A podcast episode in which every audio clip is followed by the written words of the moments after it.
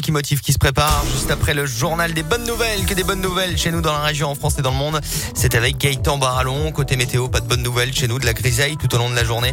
Comptez 7 à 11 degrés. Gaëtan, bonjour. Bonjour Alexis, bonjour à tous. On débute avec une Clermontoise élue à l'Académie nationale de médecine. Gisèle Pickering est à l'origine de l'échelle de douleur de 1 à 10. Elle devait la première Clermontoise à faire son entrée dans cette institution. Au mois de janvier dernier, elle a passé son enfance dans les Combrailles avant de se lancer dans des études de pharmacie. Après 12 années passées à l'étranger, elle était revenue à Clermont. Elle s'installe et devient par la suite chef de service au CHU à l'Académie de médecine. Elle fera maintenant partie d'un groupe de travail sur la douleur à tout âge.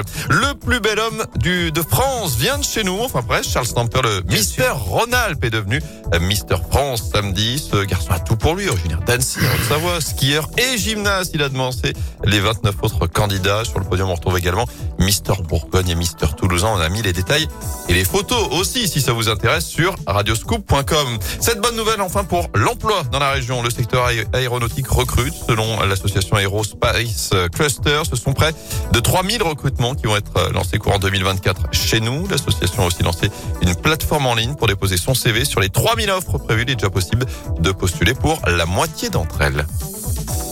Merci beaucoup euh, Gaëtan. Le JBN en podcast, radioscoop.com et appli mobile revient demain, même heure, même endroit. Le titre qui motive est signé Ophélie Winter aujourd'hui, 50 ans pour elle.